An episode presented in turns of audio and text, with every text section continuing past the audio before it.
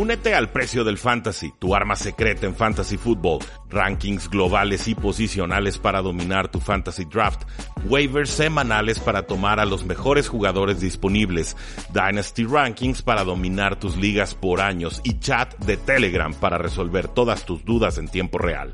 Visita stam.store diagonal precio NFL o da clic al link en este episodio para suscribirte.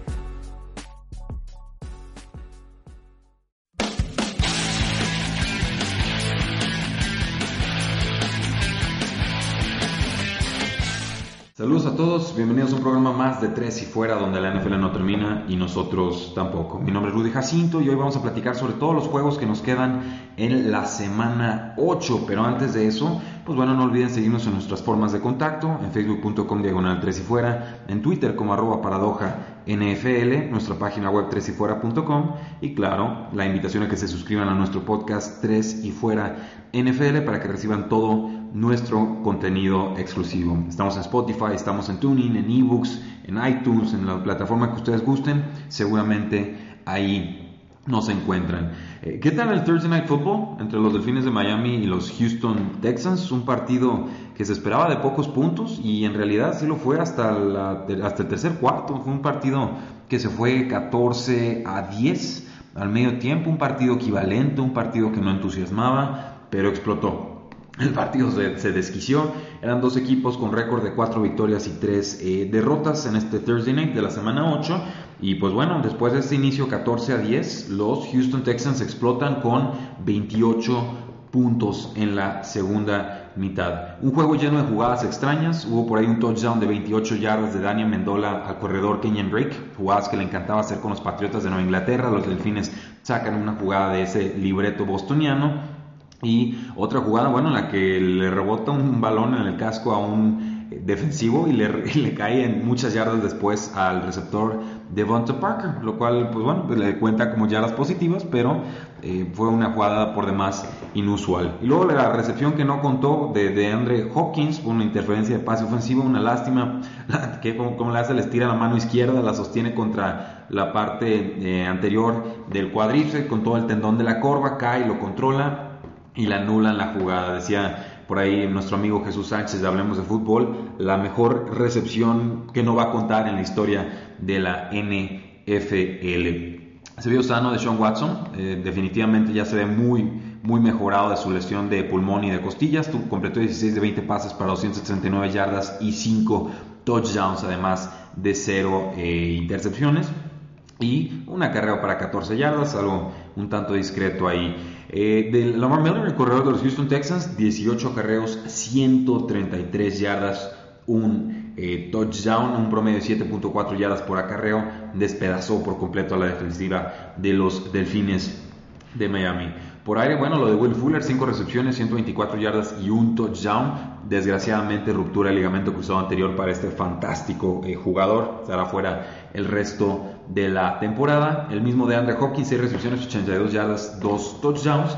Y eh, dos touchdowns del ala cerrada Jordan Thomas, un ala cerrada novato que había tenido muy poca participación en esta campaña. Pues bueno, en este partido aparece y lo hace de forma bastante eh, importante. Del otro lado del balón, pues los Delfines de Miami con un Brock Osweiler que por fin ya se vio limitado, ya era su tercer juego como titular, era cuestión de tiempo, sin dos receptores importantes, con una línea ofensiva que por momentos ayuda, por momentos no, contra un pass rush complicado de los Houston Texans, contra su ex equipo, eh, que lo conoce bien, conoce todas sus debilidades.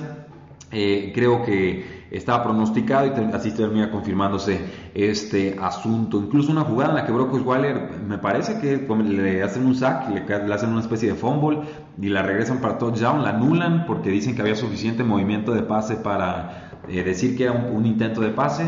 No, no lo sé, tendría que verla más de cerca. A mí en una primera instancia no me pareció eh, así. También bueno destacar lo de Kenyan Drake, que ya por fin lo están utilizando. Lo habíamos dicho muchas veces en este espacio. Kenyan Drake es el jugador más explosivo que tienen los Delfines de Miami. Pues ahí están los resultados. 12 acarreos, 58 yardas, un touchdown. Y además por aire tuvo dos recepciones para 37 yardas y un touchdown adicional. Eh, por ahí también fue importante Devonta Parker, un jugador que había tenido prácticamente participación nula esta campaña, que lo estaban buscando cambiar, los Delfines de Miami, que jugó porque no había de otra, porque se les acabaron los receptores por temas de salud.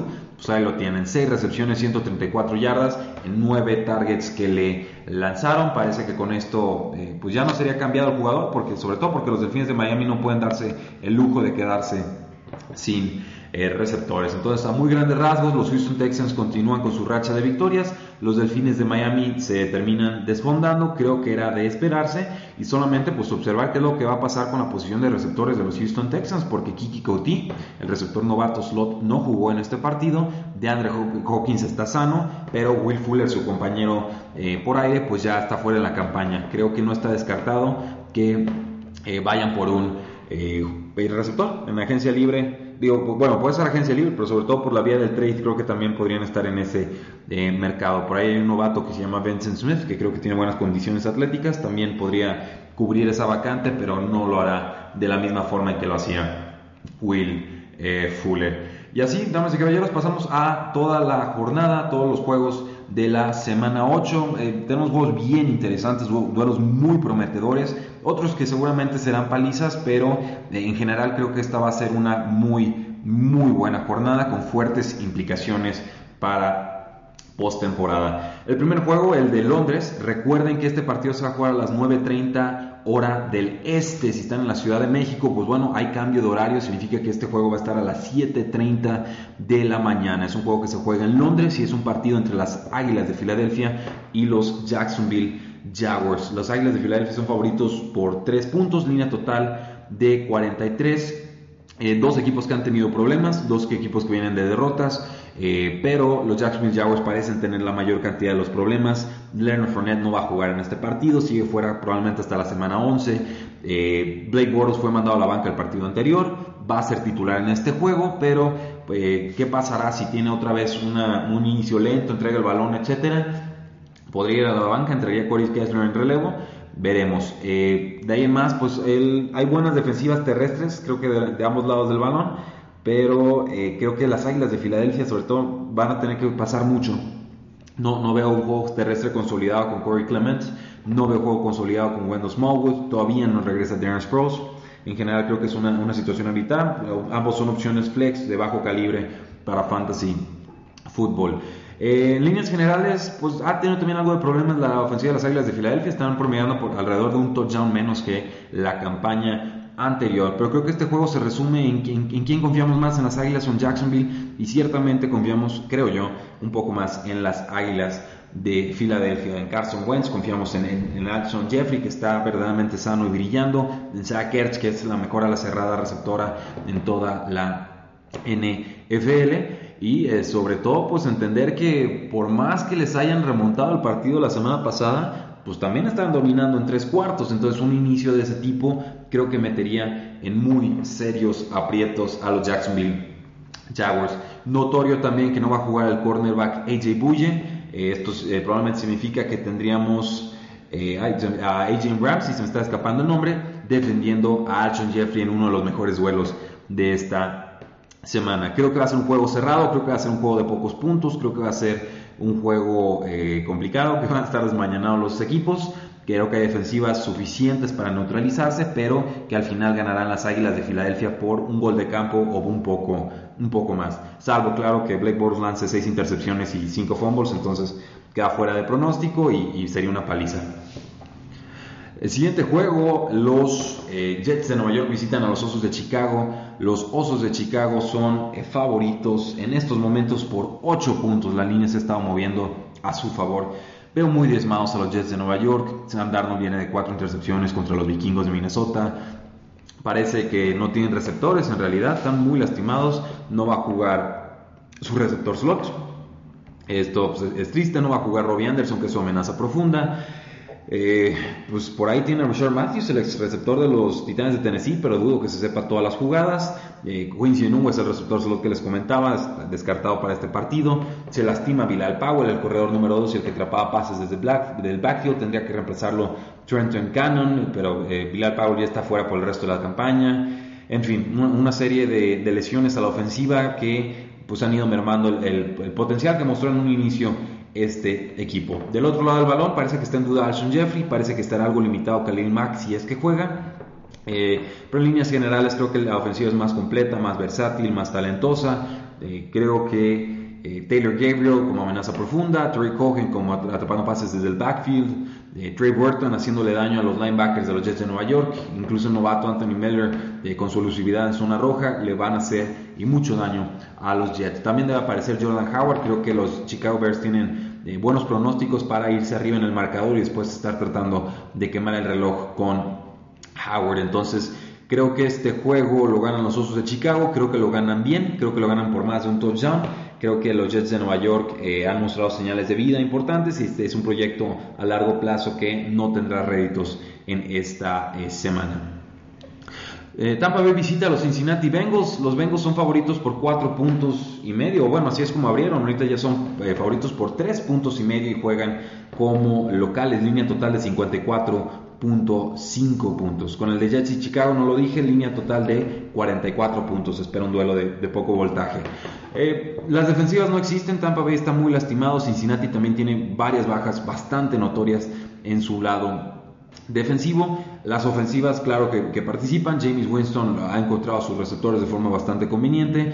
Eh, fue interceptado dos veces con pases telegrafiados, un fumble también importante en el partido pasado, pero eh, su volumen de juego ha sido importante, sus touchdowns también. Creo que le va a hacer mucho daño a un equipo de los Cincinnati Bengals que juega sin su cornerback Darquise Denard, su cornerback slot, una lesión de hombro. No va a estar tampoco el el villano, Perfect, el linebacker interior, una lesión de cadera. Tampoco va a jugar el linebacker externo Nick Vigil con una lesión de, cruzado medial. Eh, entonces, eh, o de MCO más bien. Eh, parece que Peyton Barber sí va a poder jugar en este partido, el corredor de los Tampa Bay Buccaneers, pero pues se repartirá juego con Ronald Jones. Creo que ninguno de los dos son buenas opciones para este partido. Quizás Peyton Barber como una opción de flex. con Cincinnati, pues obviamente AJ Green, tenemos a Tyler Boyd, tenemos a CJ Usoma que está teniendo bastantes targets en esta campaña, Joe Mixon que creo que le hará bastante daño a este equipo de los Tampa Bay Buccaneers. Entonces en un, juego que se espera sea de muchos puntos, eh, apenitas creo que voy a tomar todavía los Cincinnati Bengals aunque se vienen desfondando, son locales, tienen talento, pueden mantener ritmo ofensivo. Eh, pero Tampa Bay les va a hacer mucho daño, en verdad creo que este juego se puede decidir por quien tenga el balón en la última jugada. Pero voy con los Cincinnati Bengals, creo que todavía tendrían que ser mejor equipo. Pero si pierden este juego, definitivamente eh, habrá sido un espejismo su muy prometedor inicio de campaña. Los Seattle Seahawks visitan a los Detroit Lions. Los Lions son favoritos por 3 puntos, una línea total que está en 48.5 puntos. Eh, los Seahawks, pues bueno, ¿qué podemos decir de ellos? Son Russell Wilson, mucho intento de juego terrestre, una línea ofensiva que a veces cumple, pero la mayoría de las veces no. Una defensiva que se ha comportado con, hombres bastante, bastante desconocidos. Una, un juego terrestre que está entre Mike Davis, pero sobre todo con Chris eh, Carson. Davis creo que es una opción flex. Eh, bueno, y muy arriesgada porque Rashad Penny tuvo más oportunidades, este corredor novato, en la semana pasada que, que Davis. Eh, Chris Carson creo que puede ser una opción de running back número 2 de bajo calibre. Tenemos a Doug Baldwin, tenemos a Tyler Lockett como los dos receptores principales. También a David Moore como receptor número 3 que ha estado apareciendo en, semanas recientes y desplazando a eh, Brandon Marshall. Eh, está, está, está, prometedor el asunto. Creo que Lockett puede ser un receptor número 3 en este partido. Creo que Baldwin es el más importante. Creo que ya lo vi sano la semana anterior. Creo que lo podemos usar con relativa confianza. Pero los Detroit Lions tienen una ofensiva muy explosiva, muy versátil, una ofensiva que no tuvo que pasar mucho la semana anterior contra eh, los Delfines de eh, Miami. Creo que le van a hacer daño a la defensiva de los Seattle Seahawks. Creo que Matthew Stafford sigue siendo los quarterbacks más capaces en toda la NFL y sobre todo ahora tienen un juego terrestre muy, muy balanceado con Kerryon Johnson. No juega Theo Riddick y esto solo significa que tendrá más oportunidades por aire el fantástico jugador Kerryon Johnson, que viene de un partido con 21 toques de balón y 179 yardas. En general, eh, un juego que debe estar en los 20 bajos. Creo que va a haber un touchdown por ahí de Kenny Golladay, me se me antoja otro de Golden Tate. Un juego que deben de ganar los Detroit Lions por esos tres puntos que les está dando Las Vegas, pero va a ser un juego cerrado, un juego disputado. Simplemente creo que se están entonando los Leones de Detroit y que empieza a tomar forma el proyecto de Matt Patricia. Los Denver Broncos vuelven a enfrentar a los Kansas City Chiefs, un partido en el que los Chiefs son favoritos por 10 puntos, aunque la línea se está ajustando un poco, ahora lo son por 9 puntos eh, y medio. Los Broncos tienen problemas, Case Keenum no está jugando bien, se les lastimó su corredor Royce Freeman, se van a tener que usar más a Philip Lindsay, que de por sí ya ha sido el mejor corredor de la temporada, aunque no lo han querido eh, abusar. Y eh, vamos, una, lástima lo de Chad Kelly, aprovecho para decirlo aquí, cometió un errorzazo, se embriagó, se drogó, no sabemos qué pasó, se metió en una casa de una persona que no lo conocían, se sentó en el sillón, lo corrieron, total, un, liazo y el caso es que ya fue cortado el equipo. Yo estaba convencido de que Chad Kelly iba a tener titularidades esta temporada porque Case Keenum no había jugado bien. Una lástima, Case Keenum pues por default seguirá siendo el titular del equipo, pero sí ha sido muy desesperanzador la forma en la que ha jugado en esta eh, campaña. ¿Qué pasó en la semana 4? Case Keenum retuvo mucho el balón, fue capturado cuatro veces, lo mantuvieron a menos de 250 yardas aéreas y no lanzó touchdown. Y eso, que bueno, tenían eh, localía en este caso pues es, va a pesar el Arrowhead, va a pesar el estadio de los Kansas City Chiefs. La defensiva del coordinador defensivo Bob Sutton está permitiendo apenas 17 puntos por partido cuando son locales y esto la contraparte es 32.8 puntos permitidos a la defensiva cuando están de visitantes. Entonces, eh, sí, los Chiefs juegan mucho mejor en casa que de visitantes. Eh, Seguimos esperando cosas importantes de Manuel Sanders, uno de los mejores receptores en esta campaña. Esperamos mucho menos de Demarius Thomas, pero de todas formas es una opción viable para este partido. Simplemente creo que el calibre de Patrick Mahomes y una defensiva que juega mejor en casa que de visitantes tendría que hacerle mucho daño a una secundaria de los Broncos que no se ha entonado en esta campaña, por más que le hayan hecho muchísimo daño a un mal equipo de los Arizona Cardinals. Entonces, son muchos puntos, son locales. Creo que si tuviera que apostar, tomaría los puntos, de más de no respetaría los puntos de los Broncos, me iría con los Kansas City Chiefs. Creo que Chiefs gana eh, en grande. Creo que los Broncos llegan en muy mal momento este partido. Creo que los Chiefs van a meter más de 30 y que los Broncos se van a quedar por ahí de los 20 bajísimos. Los Washington Redskins se enfrentan a los Gigantes de Nueva York.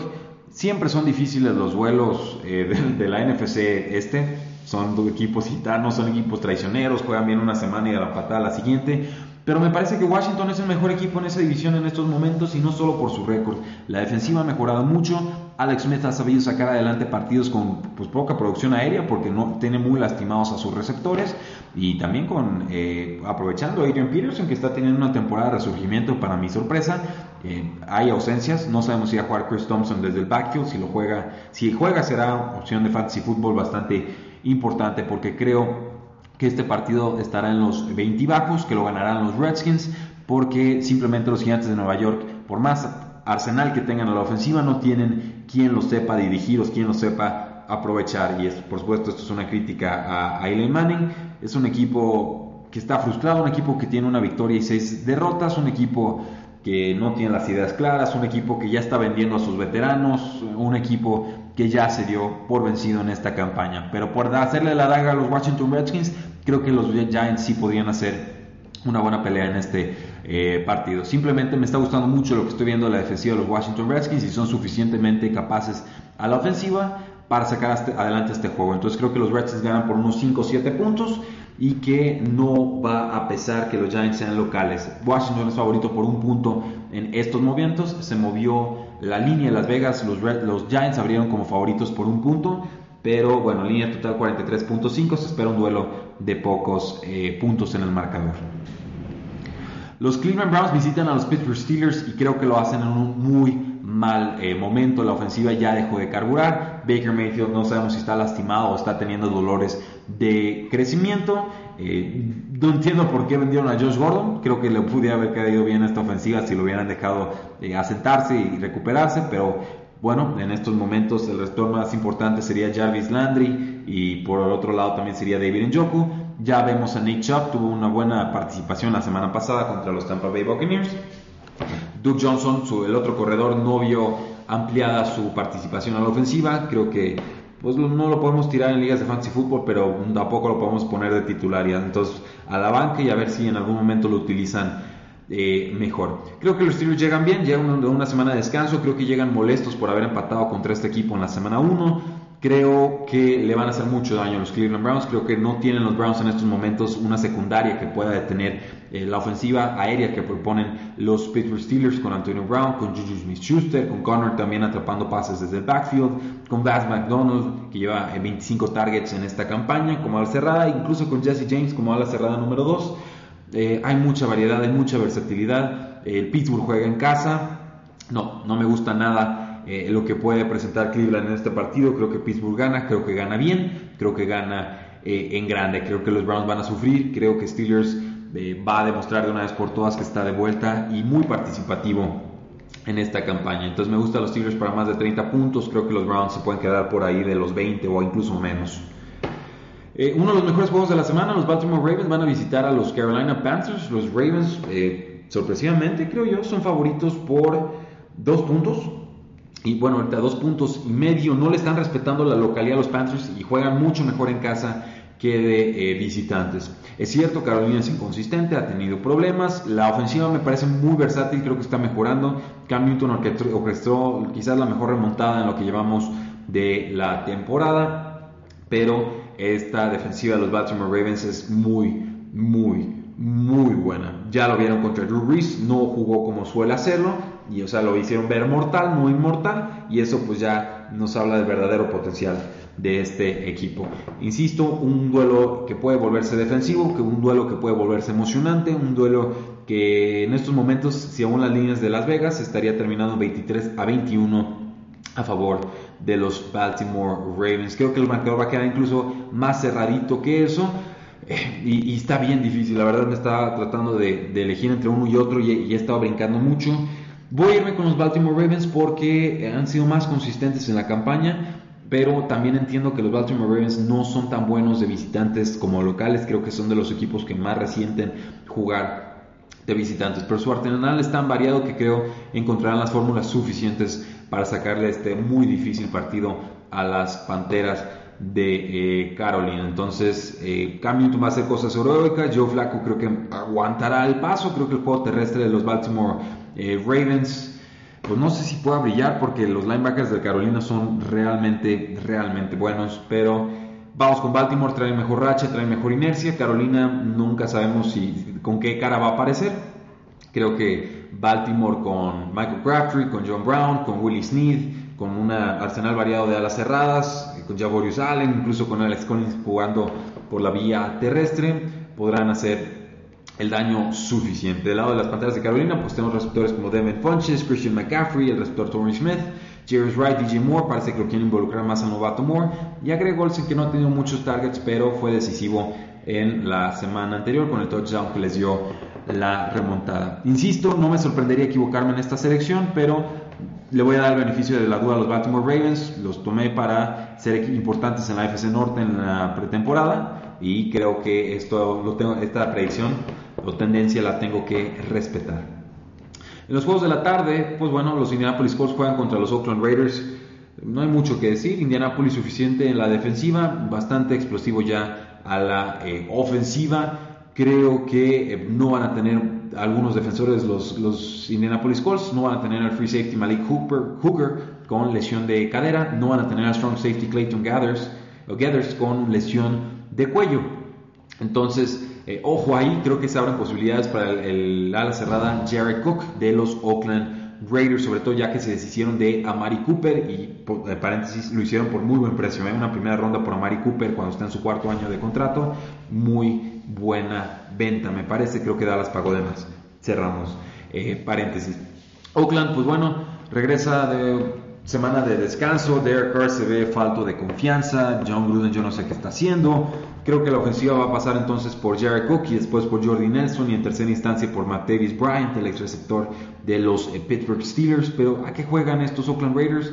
Ya no tienen ni a Marshawn Lynch, ya se les lastimó. Parece que quieren utilizar a Doug Martin como una especie de pues dicen que lo quieren usar en tres downs. Yo, yo, no sé si esto va a acabar bien, de hecho creo que no pero hay que verlo para creerlo. A mí me gusta más Jalen Richard para ligas PPR porque es muy capaz y muy versátil, pero parece que no le quieren dar mucha más carga de trabajo. Y el otro lado del balón, pues Locke parece que recupera su ala cerrada número uno, Jack Doyle, me parece un buen jugador de manos muy seguras. Eric Ebron, de todas formas, podemos seguirlo utilizando en fantasy football porque así de complicada está la posición de ala cerrada. Y en líneas generales, creo que se puede volver un juego emocionante si Raiders se pone respondón, pero voy con los Colts, creo que son mejor equipo, creo que están mejor armados a la ofensiva, creo que están mejor armados a la defensiva y simplemente no, no sé a qué juega Oakland, no me entusiasma, no me entusiasmó en pretemporada y lo que ha sucedido desde entonces me entusiasma aún menos. Aclaro aquí que me parece que Derek Carr tiene futuro en la NFL, que me parece que es un quarterback que en el sistema correcto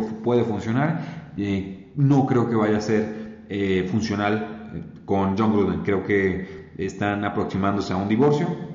Así de sencillo lo digo. No es, no es difícil para los Oakland Raiders eh, terminar esa relación en el 2019. Hay una cláusula contractual que así lo permite. Entonces creo que está implotando los Raiders, creo que está provocado por John Gruden, creo que nos quiere hacer creer que el equipo estaba eh, mucho peor de lo, que, de lo que realmente estaba armado y, y que esto lo va a usar de justificación para hacer lo que él quiera con la franquicia bien o mal, el equipo estará hecho a imagen y semejanza de John Gruden y creo que pues eso ya le quedó muy claro a todos los aficionados de la NFL y sobre todo a los de la Bahía. De todas formas, regresando al tema, voy con Indianapolis para este partido.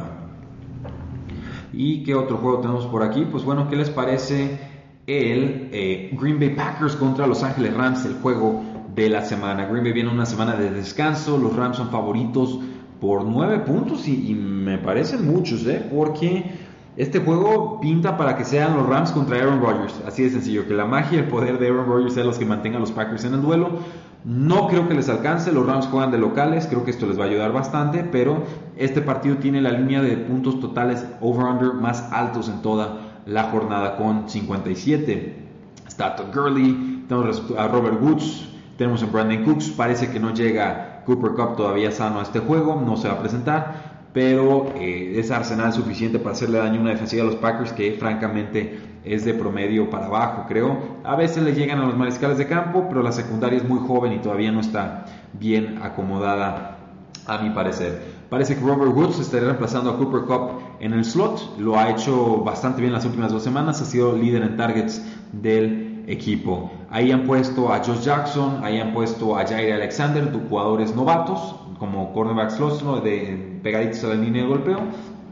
Y pues han estado permitiendo bastante, 20 de 30 pases completados y 248 yardas, que es alrededor de 8.3 yardas por intento de pase. Entonces sí, creo que Robert Woods va a tener mucho potencial, creo que será el receptor número uno, en lo que seguramente será un eh, tiroteo.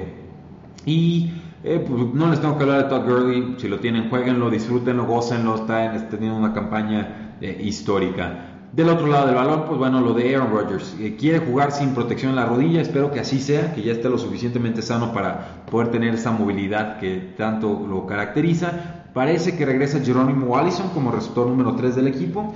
No sabemos si regresa Randall Cobb. La esperanza es que sí, pero no lo han sacado de la lista de lesionados. Entonces eso a mí me extraña porque viniendo una semana de descanso significa que todavía hay ahí algunas eh, molestias. Creo que Aaron Rodgers va a jugar bien, creo que va a demostrar de qué está hecho, creo que Devontae Adams eh, va a ser demasiado para Marcus Peters y Troy Hill. Creo que la química que tiene con Aaron Rodgers no la pueden contrarrestar los Rams en estos momentos. Y sobre todo Marcus Peters sigue lastimado. Desde que se lastimó, pues ha permitido 16 de 19 eh, pases completados para 271 yardas, que es un mundo, y 5 touchdowns. Entonces ahorita Marcus Peters por lesión no es un buen eh, jugador.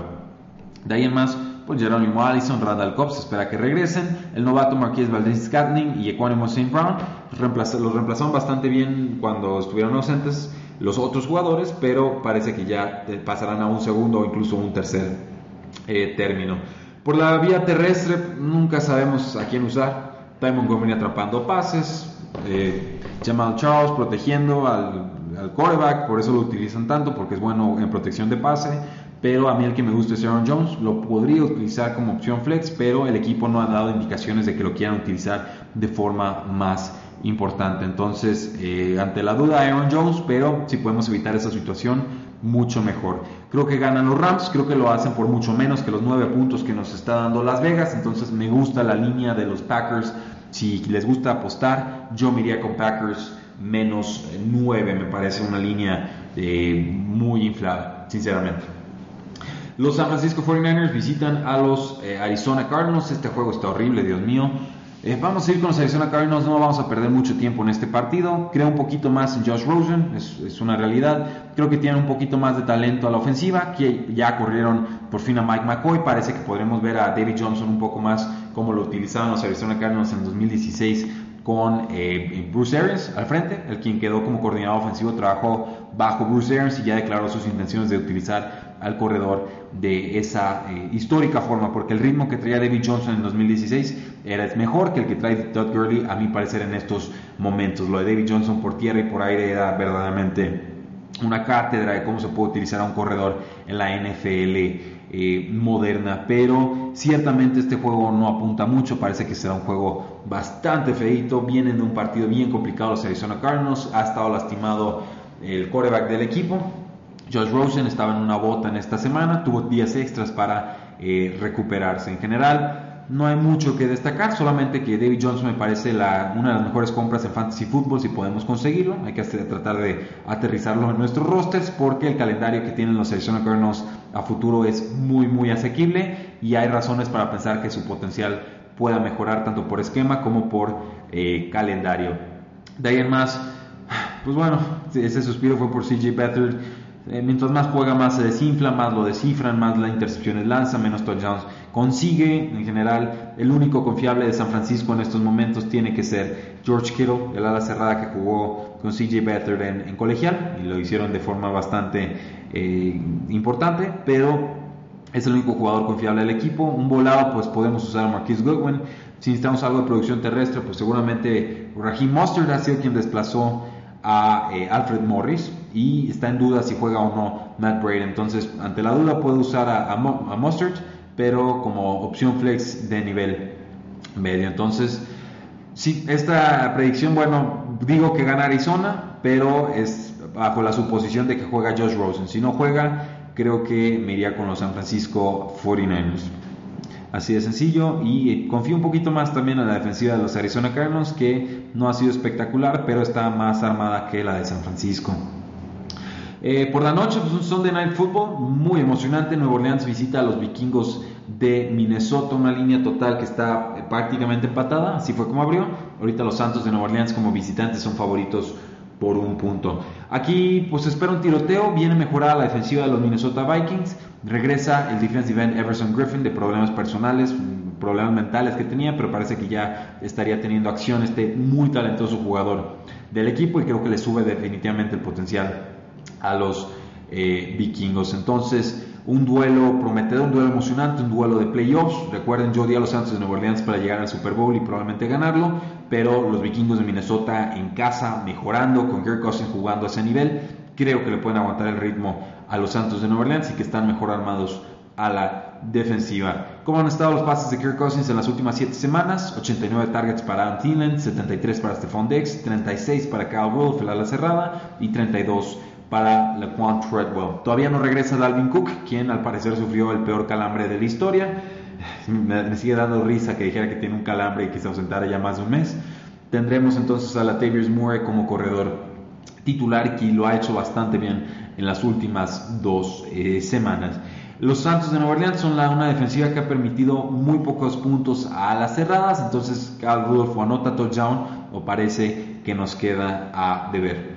Del lado de Drew Brees, pues bueno, ya lo sabemos, los, Santos te pueden matar por tierra, te pueden matar por aire. Eh, le ha costado a Drew Brees jugar a los vikingos de Minnesota, pero eh, pues bueno, creo que está, está, complicado el partido. Esto es obviamente un juego venganza de lo que pasó en post-temporada. Eh, Drew Brees en ese juego de postemporada, 294 yardas y 3 touchdowns. Tardó mucho en carburar en ese juego, pero en la segunda mitad apareció de forma bastante más eh, notoria. Drew Brees, el mejor quarterback en la NFL cuando le mandan presión, un QB, rating de 132.9, lo cual pues, tiene que ser muy útil contra una defensiva de Minnesota que manda cargas extras en 28% de sus jugadas defensivas. Decíamos, regresa Emerson Griffin, pero pierden los vikingos de Minnesota a Xavier Rhodes, un cornerback bastante cumplidor, muy muy cumplidor, y también pierden al linebacker Anthony Barr por lesión en el tendón de la corva. Incluso el free safety Andrew Sendejo no juega por lesión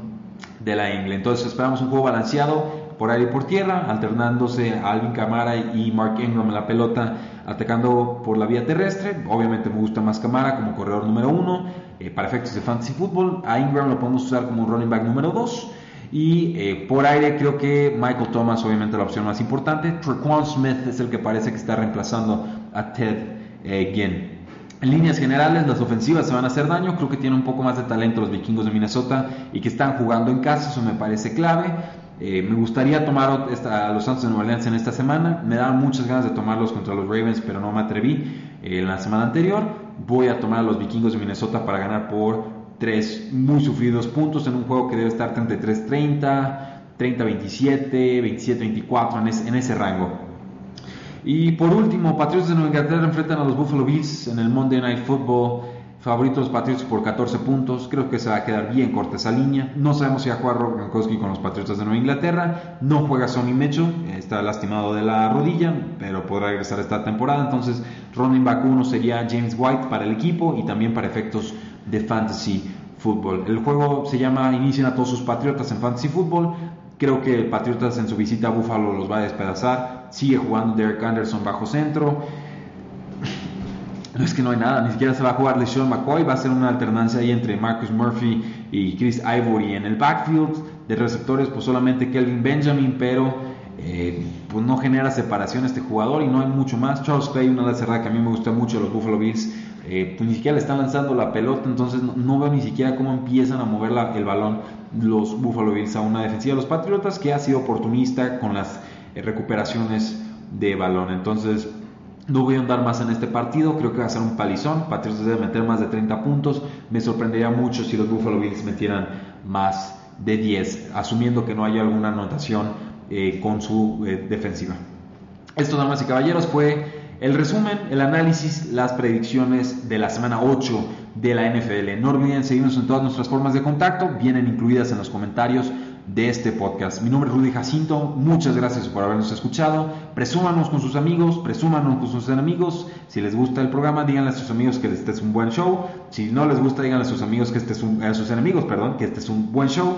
Todos ellos son bienvenidos para que este proyecto pueda seguir creciendo y podamos darles la más completa y divertida información sobre esta liga que se llama National Football League. La NFL no termina y nosotros tampoco. Tres y fuera.